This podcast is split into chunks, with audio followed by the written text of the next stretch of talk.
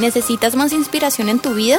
Conéctate con nosotros en las redes sociales con el nombre de IC Plenitud en Instagram, Facebook, Twitter y YouTube. Recibe notificaciones en vivo y mensajes de inspiración diarios y mantén informado de las últimas noticias. Síguenos, danos like e inscríbete hoy. En Proverbios capítulo 30, verso 24 al 28. Y hubo un hombre que Dios lo dotó de una sabiduría tan espectacular. Y lo dotó de tal capacidad que este hombre fue el testimonio de la sabiduría. Y cuando él llegó a ser joven, muy joven, llegó a ser rey en Israel. Y este muchacho tenía muchos temores, inquietudes como todo joven, y más llegar a ser el rey de la nación de Israel, del pueblo de Dios. Y él estando en el templo, después de haber sido usado por Dios para construir ese lugar, en la dedicación, Dios se le presentó a él y le dijo, pídeme lo que quieras y yo te lo voy a dar. Imagínese usted esta mañana recibir esa noticia. Pídeme lo que quieras. Entonces, este muchachito, consciente de las cosas y de las responsabilidades, le dijo, Señor, solamente te pido que me des sabiduría, sabiduría, para gobernar este pueblo, para dirigir este pueblo. Y Dios le contestó, por cuanto me has pedido sabiduría y no me pediste riqueza, ni la muerte de sus enemigos, ni sus todos los que los odien, sino que me pediste sabiduría, te voy a otorgar sabiduría como no se la he dado a ningún otro. Y además te voy a entregar también a todos tus enemigos y te voy a dar riqueza. Uno podría haber utilizado lo contrario. Señor, dame riqueza y que todos mis enemigos sean destruidos. Pero ¿qué pasa sin enemigos y con riqueza y sin sabiduría? Puede obtener conocimiento, pero no sabiduría. Y este muchachito llegó a ser el rey más sabio de los que han existido. Y él escribió esto, vamos a leerlo. Proverbios capítulo 30. Y mire este hombre tan sabio, tan inteligente, que un día se puso a mirar dos insectos, un reptil y un roedor. Eso sucede con las personas sabias, ¿cierto? ¿Quién se va a poner a, a mirar un reptil, un roedor, para sacar enseñanza o descubrir sabiduría allí? Y dice así, hay cuatro cosas sobre la tierra que son pequeñas. No son grandes, son pequeñas. Pero extraordinariamente sabias. Número uno, ¿a quién se puso a mirar? Las hormigas no son fuertes. Usted le echa un aerosol pisa. Pero almacenan su alimento todo el verano. Todo el verano. ¿Por qué tienen esa capacidad? Bueno, sigue diciendo, verso 26. Los damanes o los conejos no son poderosos. No son poderosos. Pero construyen su hogar entre las rocas. Siguiente. Las lagartijas. Versículo 28. Son fáciles de atrapar. Las lagartijas, fáciles de atrapar. Pero se encuentran hasta en los palacios reales. Algunos de ustedes no vinieron ayer a la alborada de adoración por quedarse mirando el matrimonio del príncipe Harry de la corona británica. Se casó con la hija de una mujer afro, ese príncipe, eso es raro. Como ella es una actriz y no desciende de la sangre real, pues ella jamás oficialmente será princesa. Así que ella no es princesa ni será princesa oficialmente, aunque se casó con el príncipe. ¿Cuántos vieron ese programa por televisión? ¿Alguno de ustedes lo vio? ¿Ni siquiera? ¿Uno? Aquí hay. ¿Les gustó la pompa? Todo el protocolo, el vestido. Las niñas, ah, yo quisiera casarme con un príncipe. Pobrecita esa niña por casarse ahí y meterse en ese mundo. Eso no es fácil. Pero muchas sueñan con su príncipe. Muchas sueñan con su príncipe. Pero dice que las lagartijas son fáciles de atrapar, pero se encuentran hasta en los palacios reales. Y usted y yo, vaya a ver si lo dejan entrar allá a esa rosca y le dejan entrar a ver un palacio de esos. Por ahí le dejarán ver algunos sitios pagando cuando vaya de turismo.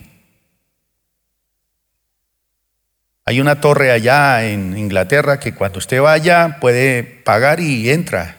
Era donde torturaban y mataban a todos los, los que el rey decía quítenle la cabeza. Y allá están las mazmorras y los sitios y usted entra y, y conoce. Entonces, ¿cuáles son los cuatro animales que este sabio de los sabios se puso a analizar? El primero, las hormigas. El segundo, los conejos. Tercero, las, las langostas. Y 28. Las langostas y los, las lagartijas. ¿Por qué no me pasaron el, el de las langostas? ¿Cierto que no, no? ¿Sí? Ah, sí, el 27. Las langostas no tienen rey pero marchan en fila. Las langostas no tienen rey, pero marchan en fila. Entonces, Salomón, el sabio de los sabios, se puso a analizar estos animalitos y encontró unos ejemplos.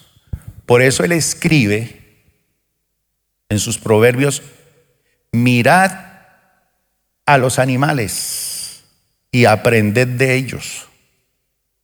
Nos pone a nosotros a mirar los animales y aprender de ellos. Y nosotros decimos que ellos son seres irracionales y que nosotros somos seres racionales, pero a veces nos comportamos peor, peor.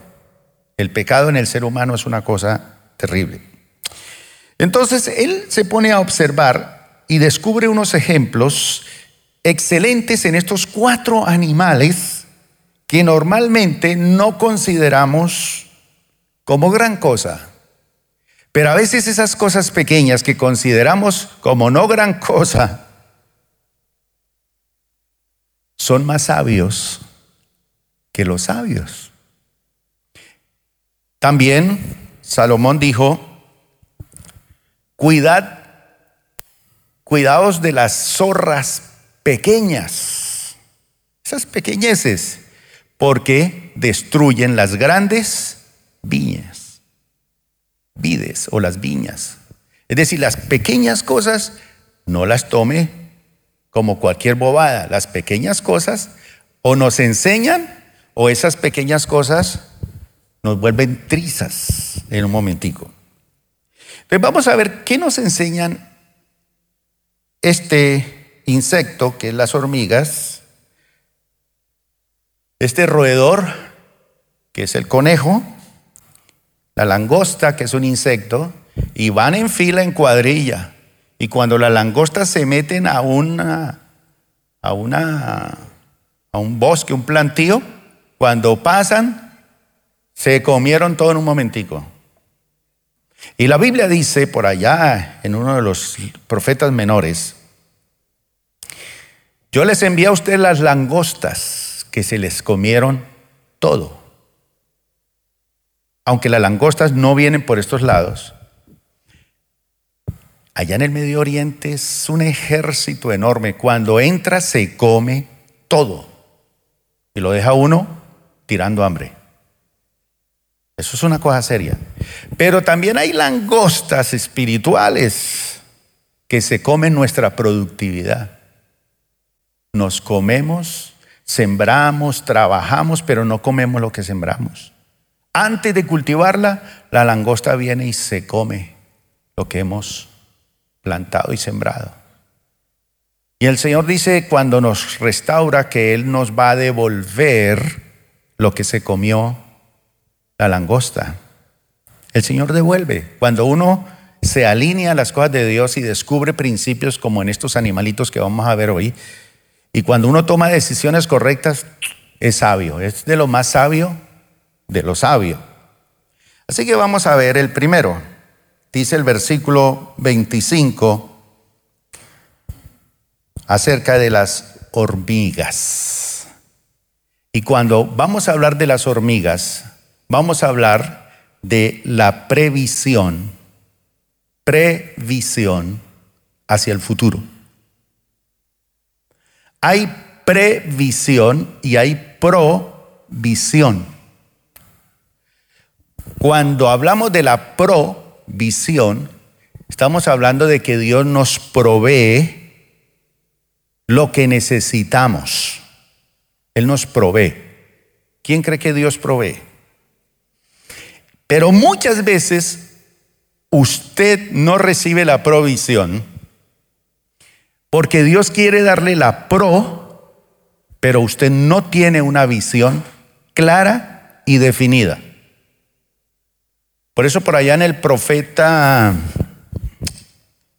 Habacuc, capítulo 2, versículo 2, dice que debemos escribir la visión, tenerla definida para que corra todo aquel que la lea. La visión puede tardarse, pero si es visión y está clara, puede tardarse un poquito, pero dice se cumplirá. Lo ha dicho el Señor de los ejércitos. Pero ¿qué visión se trata? Es cierto que nosotros tenemos que tener una visión en la vida. Las hormigas Pueblo no fuerte, pero en verano preparan la comida para el invierno. Previsión. Previsión. Es decir, que nosotros que a menudo cogemos una hormiguita y la pisamos o la extinguimos con un insecticida, sin embargo estos diminutos animales, por pequeñitos que son, nos ilustran la importancia de tener visión hacia el futuro. Visión de planificar cosas hacia el futuro. ¿Cuántos quieren tener un futuro promisorio y muy bendecido? Pero, ¿qué es lo que usted quiere? Dios quiere bendecirlo y darle, pero ¿qué es lo que usted quiere? ¿Qué es lo que usted en oración le ha pedido al Señor? ¿Qué es si el Señor le pregunta, bueno, pídeme lo que quiera y yo te lo daré? Hace unos años, cuando este señor Fujimori era presidente del Perú, Él subió a la presidencia con la ayuda de muchos votos cristianos. Cuando él subió a la presidencia, mandó llamar a la crema del pastorado en el Perú y organizó un banquete para ellos. Y asistieron más de 500 pastores a ese banquete. Y en medio del banquete el presidente les dijo, quiero que ustedes, estoy agradecido con ustedes, pídanme lo que quiera y yo voy a hacerlo. Entonces uno se paró y dijo, yo quiero unas tejas para mi iglesia. Otro, yo quiero unos bultos de cemento. Otro, yo quiero un equipo de sonido. Otro, yo quiero una guitarra. Yo quiero esto y esto y esto. Al final el presidente dijo, me extraña que no salga un proyecto interesante e inteligente y una visión de país que tengan ustedes. Y los echó a todos. Esa es la historia. Lo sacó del, del palacio presidencial. Una vergüenza. ¿Y qué tal si se nos aparece el Señor aquí y nos dice, pídame lo que quiera? ¿Qué le pediríamos? Algunos le pediríamos que gane el candidato tal. Otros le pediríamos unas chanclas o unos zapatos. No sé. No hay visión. Por eso es que Dios a veces se limita en muchas cosas, porque el pueblo de Dios se limita. Entonces la palabra del Señor nos dice la importancia de tener visión. Entonces, el sabio Salomón dice, estas, estos animalitos que cargan esas hojitas están pensando en el futuro, están pensando en algo que es importante para el sustento de su, de su colmena, digámoslo así, de su hormiguero. ¿Qué tal estamos nosotros con respecto a la visión? En 1 Samuel capítulo 3, versículo 1 vamos a poner un ejemplo de los tiempos del profeta Samuel. El profeta Samuel está en el templo ayudándole al sacerdote Elí. Él es un niño. Dice que cuando la mamá dejó de darle seno, lo llevó al templo y lo dejó allí. Así que ese niño empezó a crecer en el templo con el sacerdote, entonces le ayudaba en todo. Y resulta que había algo que estaba pasando en ese ambiente espiritual del sacerdocio, del templo, de los profetas, de los líderes espirituales de una nación. Dice que Samuel, que todavía era joven, servía al Señor bajo el cuidado del, sacerdote Elí. En esos tiempos que nace él y que crece, dice, no era común, no era común que oír la palabra del Señor. No era común, ni eran frecuentes. ¿Qué cosas? Eso es una tragedia. Eso es una tragedia que en un momento importante de la iglesia o de un ministerio no sean frecuentes las visiones, ni sea eh, común oír la palabra del Señor. Oiga, cuando eso llega a un hogar, a una iglesia, a un ministerio, que ya no escucha la palabra del Señor. Usted puede leer la palabra de Dios, pero otra cosa es oír la palabra de Dios. Que Dios habla de muchas maneras. Usted puede leer la Biblia, sí, pero otra cosa es oír la palabra de Dios. Lo que te dice con respecto a un aspecto de tu vida. Y dice que la otra tragedia era que no había una cosa frecuente en el tiempo de Samuel. ¿Cuál era? las visiones. ¿Y por qué es tan importante tener clara la visión del futuro? Tener claro dónde está centrado nuestro destino, nuestro propósito de vida. En Proverbios 29, 18 dice así, donde no hay visión, pero visión de qué? No de hacer plata, no de tener casas, no de tener fincas. Dice, donde no hay visión, el pueblo se coge para cualquier lado. ¿Quién se ha extraviado en una ciudad, en una selva, en un país, en una montaña? ¿Alguien le ha pasado eso alguna vez? El susto tan terrible, ¿y yo dónde estoy? ¿Y para dónde cojo? Donde no hay visión, el pueblo se extravía. Dichosos los que son obedientes a la palabra, a la ley. Entonces, cuando no hay visión, se extravía.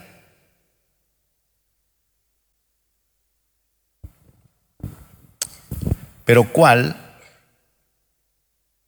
es la visión que Dios te ha dado a ti?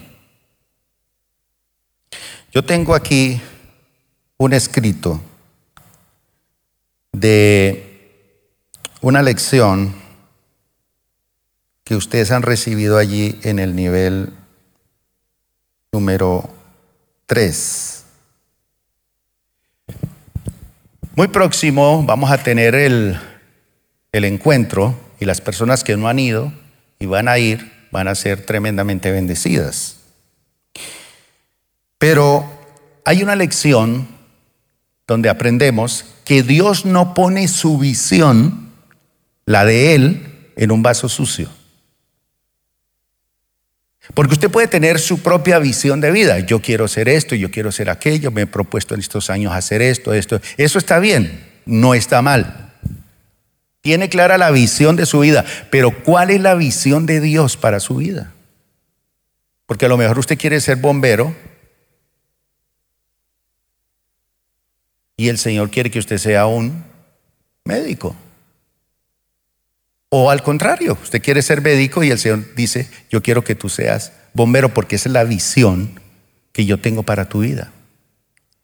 ¿Cuál es la visión de Dios para tu vida? ¿Cómo descubre uno la visión? Si se extravía cuando el pueblo no la tiene. Si las hormigas son inteligentes en la visión. Y tengo aquí escrita la lección que damos en el nivel 3 y dice, en el momento, esto usted ya lo vio allí, cuando pasó de vacaciones por ese nivel, dice, en el momento en que Dios pone su visión en nuestro corazón, entendemos, entendemos que la iglesia no puede seguir siendo solamente una parte de nuestra vida, sino que tiene que convertirse en el centro de nuestra vida. Cuando usted recibe la visión de Dios, entiende que usted no forma parte de la iglesia o que la iglesia es parte de su vida. Sí, para los domingos por la mañana. No, cuando Dios pone su visión, entendemos en que la iglesia ahora pasa a ser de parte a centro. Entonces cuando yo quiero que mi hijo vaya a la mejor universidad, yo tengo que pensar primero que él disfrute primero de qué?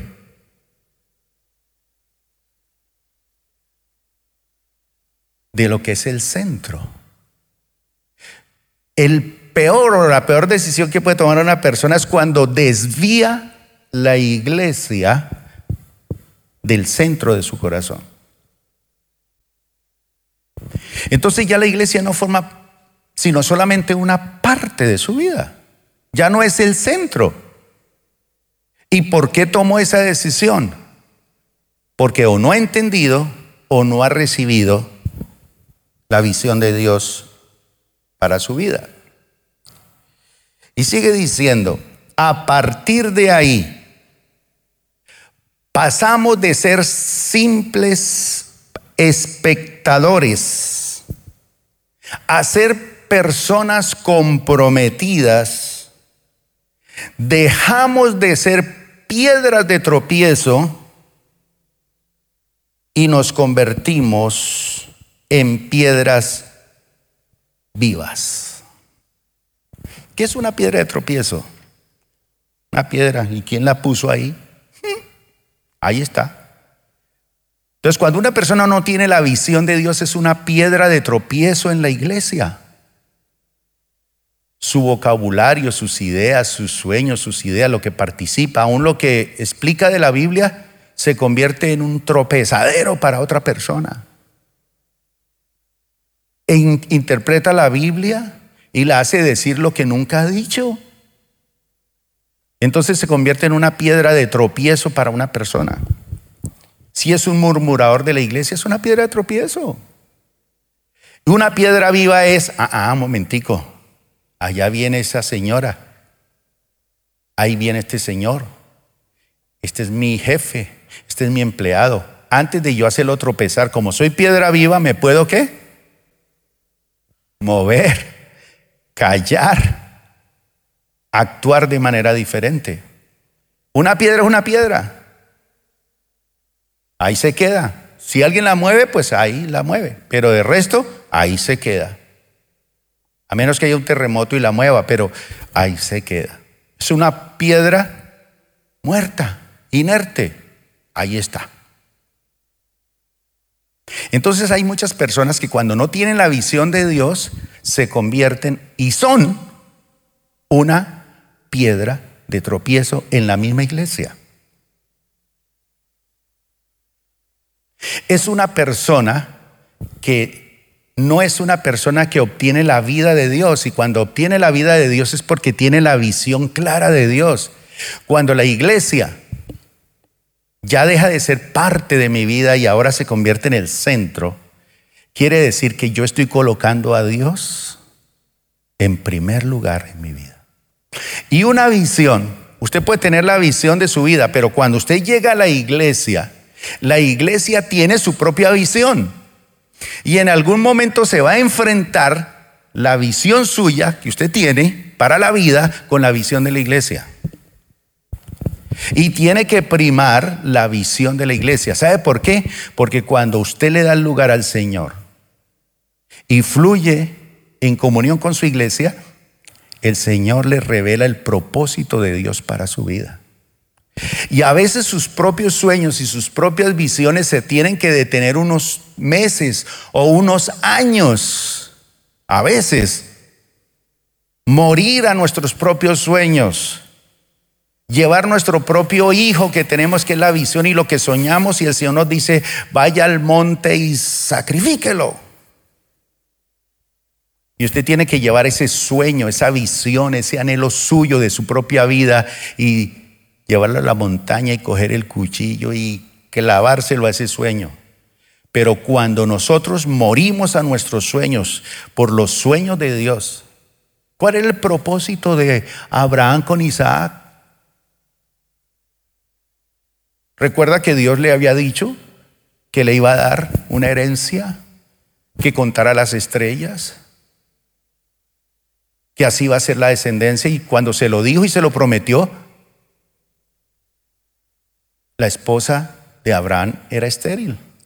O puede que él, aunque no porque tuvo su otro hijo con, con la empleada. Pero su esposa era estéril, entonces era imposible tener hijos. Pero entonces cuando ya recibe el hijo, ya uno se monta en la película. Yo quería este trabajo, me monto en la película porque ya estoy en el trabajo. Quiero una mujer para casarme, ya la tengo, ya me monto sobre lo que recibí. Entonces él se monta en su película y dice, este es el hijo que Dios me prometió. Entonces él plantea ahora mismo un proyecto con ese hijo.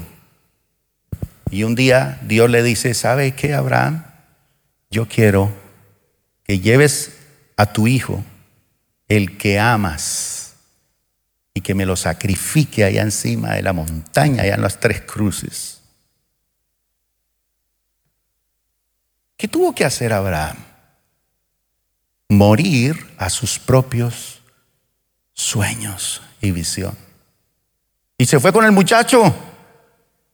Iban subiendo a la montaña y el muchacho que es inteligente dice, bueno, nosotros llevamos leña, llevamos fuego, pero ¿dónde está el cordero?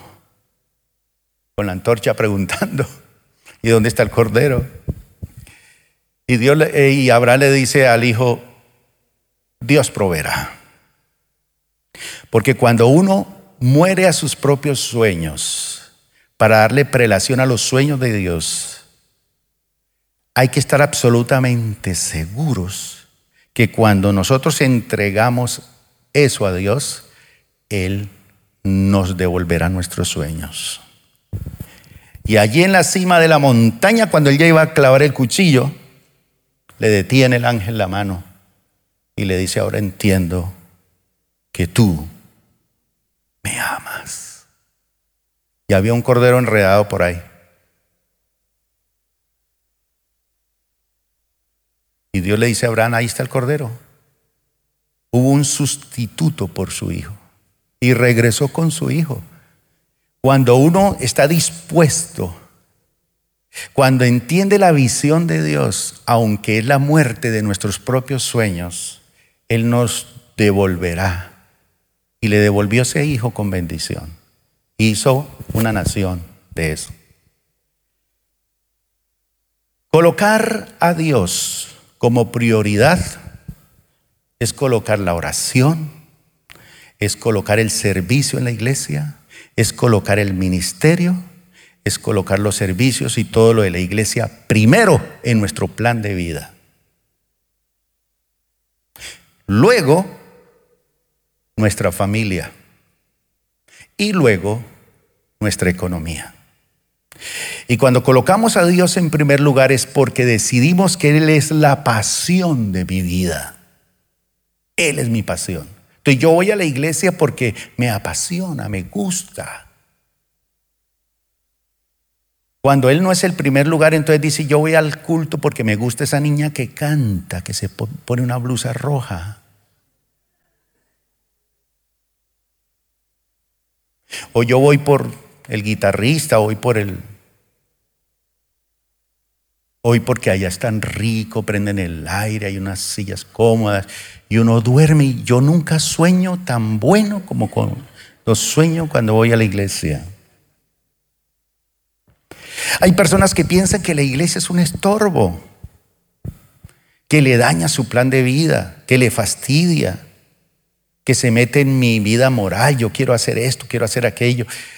Y entonces riñen y pelean contra la iglesia y no se dejan llevar por la visión. La iglesia siempre tiene la razón, porque es la esposa del Cordero. Cuando no hay visión frecuente y se pierde esa visión y se extravía por otras cosas, entonces ¿qué pasa? La visión de Dios nunca llega. Y siempre esa persona se convertirá en una piedra de tropiezo. Hay algo más que está escrito aquí.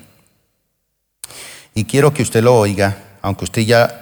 Levante la mano los que ya estuvieron en nivel 3, pasaron por allí, hace 20 años. Bueno. Dice...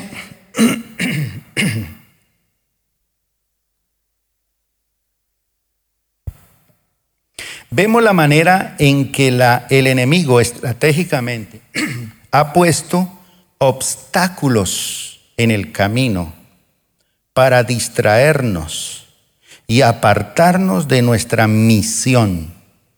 Y como esto nos, y, esto nos impide un encuentro personal y diario con Dios.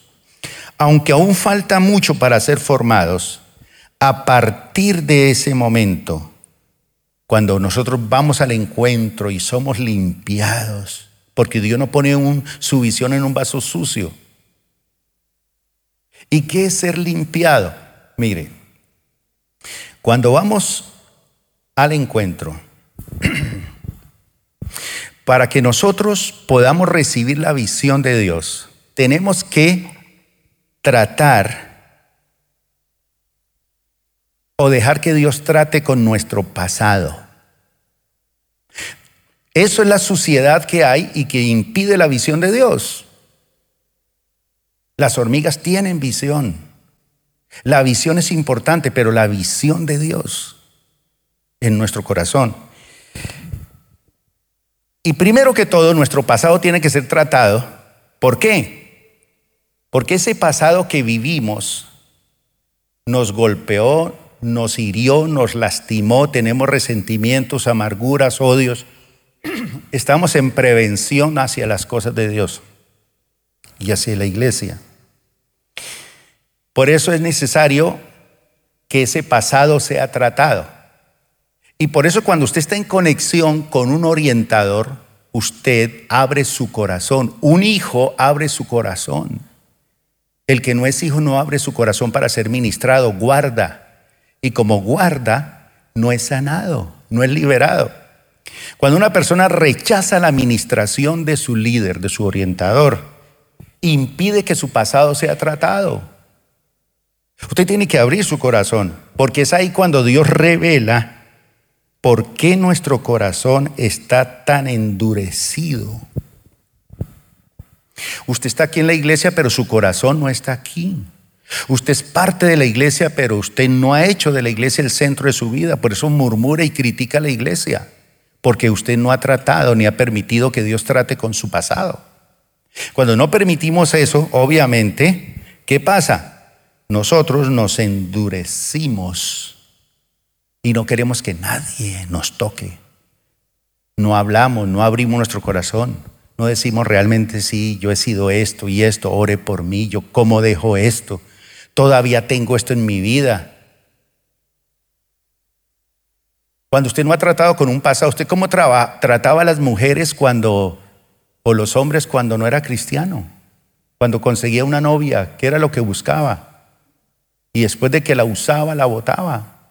Y llega a la iglesia y como su pasado no ha sido tratado, sigue buscando en la iglesia una mujer para hacer lo mismo. O sigue buscando un hombre para hacer lo mismo. O usted anteriormente en su pasado era una persona murmuradora, criticona, que robaba, que mentía, que adulteraba y todo. Si usted no trata y permite que Dios trate con su pasado, no se va a limpiar ese vaso y nunca la visión de Dios va a llegar a su vida. Y dice que hay algo más. Nuestras tendencias, las grietas en nuestra mente, esa bestia de nuestro interior que tratamos de mantener controlada. Ahí está, esa bestia que le dice, no, no se deje ministrar. No, usted puede salir adelante sin necesidad de que se rinda. Hace poco estuve en una piscina que es, tiene una característica, que es como un río. Entonces alrededor del parque está la piscina, pero ella tiene su propia corriente, entonces lo lleva uno por todo. Y yo traté de nadar contra la corriente.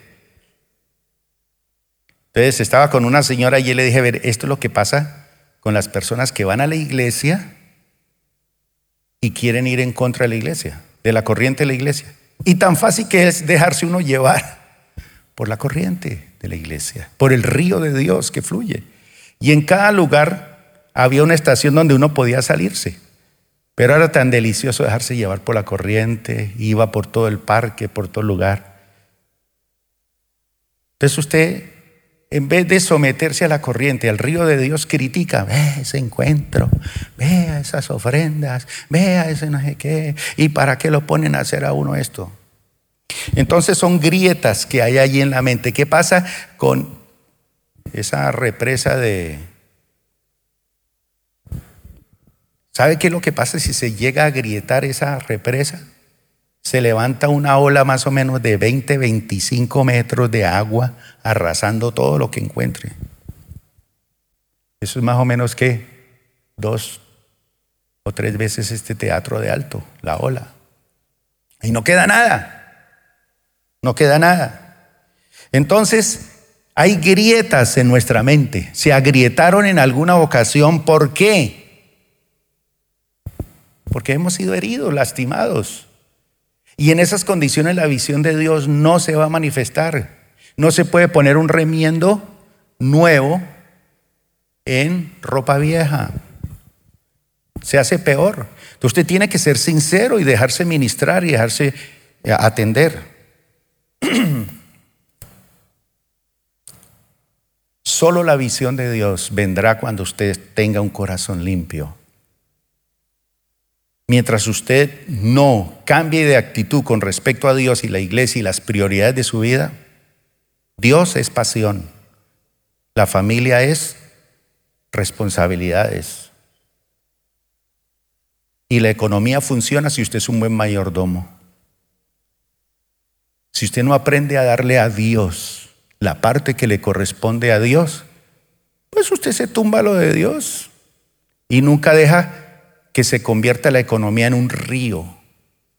Dios no quiere que usted sea un estanque, sino que sea un río. Dad y qué? Se os dará. Sea generoso. Dele a Dios lo que le corresponde y verá cómo cambia. Y la visión de Dios sobre el dinero va a cambiar en su vida. O usted sigue sudándola y luchando y sacando adelante las cosas. Entonces, Salomón dice, las hormigas tienen visión. Y la visión de Dios viene cuando nosotros permitimos que Él nos sane y nos limpie, cuando nos arrepentimos, cuando confesamos, cuando nos dejamos confrontar, cuando sacamos la basura de la casa y tomamos decisiones, ahí es cuando Dios empieza a poner su visión. Mientras tanto, siga luchando con la suya. Número dos, los conejos. Los conejos nos parecen unos animalitos graciosos, ¿verdad? Bonitos y algunos la consideran una carne apetitosa. ¿Quién ha comido conejos? Oh, sabe mejor que la gallina. Pero estos animales tienen un aspecto de gran sabiduría y es que ellos saben edificar su casa en materiales que no se destruyen fácilmente. Ellos no hacen ahí cuevitas en la tierrita, en pajita o trayendo palitos y cosas, no, en la roca. Mateo capítulo 7, versículo 24 nos dice, por tanto, y estas son palabras que dijo Jesús, todo el que me oye estas palabras y las pone en práctica, es como un hombre prudente que construyó su casa sobre la roca. El que oye y qué? Y las pone en práctica. Oye y las pone en práctica. Cayeron lluvias Crecieron los ríos y soplaron los vientos y azotaron aquella casa. Con todo la casa no se derrumbó porque estaba cimentada sobre la roca. Pero todo el que me oye estas palabras y no las pone en práctica es como un hombre insensato que construyó su casa sobre la arena. Es como ahorita usted dice, sí, usted acaba de hablar de la visión, pero yo Oí claramente, pero es que a mí no se me antoja hacer eso. Listo, está construyendo su casa sobre la arena. Cayeron las lluvias, crecieron los ríos, soplaron los vientos y azotaron aquella casa. Esta se derrumbó y grande fue su ruina. ¿Qué significa esto de construir la casa sobre la roca? según lo que nos dice Jesús, es aquel que le pone atención a la palabra de Dios, dándole la mayor importancia. ¿Qué me dice él? ¿Qué me dice ella? ¿Qué me dice el brujo del barrio? ¿Y qué me dice el evangelista de la televisión? Cada uno me da un punto de vista diferente, pero ¿qué me dice la palabra de Dios? Voy a darle importancia a lo que dice la palabra de Dios, por encima de todo lo demás, así sea fantástico. Así que el hombre prudente, según este pasaje, no solo presta gran atención a la palabra de Dios. Porque usted está aquí atento. Hay solamente dos que están dormidos, pero la mayoría están atentos aquí. Usted puede estar atento a la palabra de Dios, pero si no la lleva a la práctica, no hay nada. Cuando usted no pone en práctica lo que lee y lo que aprende y lo que Dios le dice, construye su vida sobre la arena. Está construyendo su hogar sobre la arena, su negocio sobre la arena. Las lluvias, los vientos. ¿Qué más? Dice aquí, lluvias, ríos, vientos. Esos llegan y soplan contra nuestra vida. O caen o no caen. ¿Cuándo no caen? Cuando construimos sobre la roca. Cuando le damos prelación a la palabra de Dios y cuando obedecemos lo que dice la palabra de Dios. Número tres, las langostas. ¿Qué nos enseñan las langostas? El trabajo en equipo. Si nosotros somos llaneros solitarios, no, es que yo allá en mi casa yo hago todo. Yo solo resuelvo mis problemas. Mm, mm, mm, las langostas que no tienen rey, no tienen pastor, no tienen líder, no tienen orientador, pero salen en qué? En cuadrillas. Ya salen en cuadrillas, ellas se organizan de tal manera que por donde pasan no dejan nada. Son organizadas. Entonces las langostas nos enseñan algo importante. Normalmente vemos este animal como un simple devorador de las plantas. Decimos ese es un insecto muy dañino. Pero la Biblia nos dice que aún de estas langostas o saltamontes podemos aprender una lección vital, que es la importancia de trabajar en equipo. Cuando usted pertenece a un grupo de conexión, cuando usted está bajo la dirección de un orientador, usted ya está formando equipo. Dice Eclesiastés 4, que lo escribió el mismo Salomón. Mire, mire lo que dice. Más valen dos que uno, porque obtienen más fruto de su esfuerzo. La unidad, el trabajo en equipo. Si caen, el uno levantará al otro ay del que cae y no tiene quien lo levante. Si dos se acuestan juntos, entrarán en calor. Uno solo, ¿cómo va a calentarse? ¿Dónde está Jennifer? ¿Es mejor dormir con otro? Que solita está recién casada. Entra en calor. Uno solo puede ser vencido pero dos le pueden resistir. La cuerda de tres hilos no se rompe fácilmente en la que es usted, la otra persona y el Señor. Pero cuando usted no mete a Dios allí y no trabaja en equipo con Dios, y cuando usted como que quiere vivir lejos de la iglesia y yo quiero ser un llanero solitario, usted puede hacerlo. Pero no es lo mismo que trabajar en equipo. Y termino con las lagartijas y la condición del cristiano. Dice, y la lagartija que atrapas con las manos, mi nieta chiquita le gustaba coger las lagartijas, me las mostraba. Pero dice, está en los palacios del rey. Una vez David se puso a adorar a Dios. Dijo, mi corazón y mi carne cantan al Dios vivo. Aún las golondrinas hayan nido para sí en la casa de mi Dios. Quisiera ser como una golondrina. Aquí a veces yo me paro y digo, como los murciélagos que hay aquí. Pero me han dicho que no son murciélagos, que son palomitas con colmillos.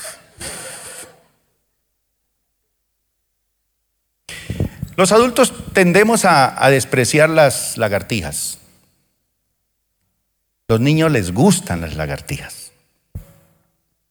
Y así es nuestra relación con Dios y el mundo. Aunque el mundo tienda a despreciar por ignorancia o por prejuicio las lagartijas o a los cristianos,